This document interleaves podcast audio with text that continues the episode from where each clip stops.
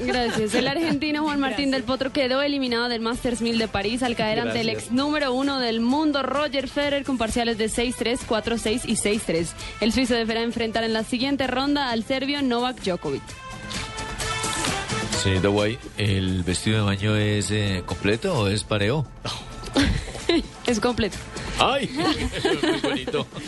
El próximo 7 de noviembre se dará inicio al Mundial Femenino de Fútbol de Salón en Barranca Bermeja y el equipo colombiano realizó su último encuentro de preparación ante la selección masculina juvenil de Santander con triunfo 4 a 2 para los santandereanos.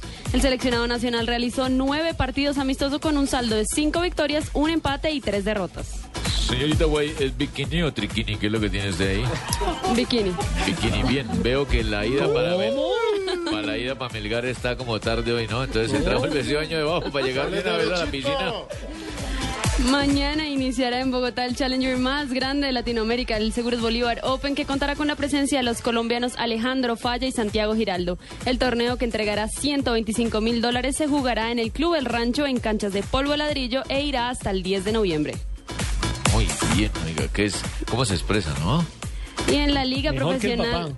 Ay. Ay.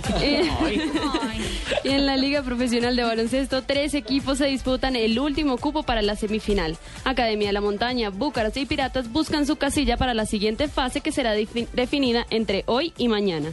Academia de la Montaña tiene el mejor promedio de puntos y eso le da la ventaja. Muy bien, señorita Guay, se dejó que sacar de arquero del Real Madrid, o sea, de casillas, solo una sola vez, muy bien. Se dejó sacar de... De arquero del Real Madrid, sí, señor. Señor, mil Hasta gracias. aquí Mi la negro. información con la señorita Guay.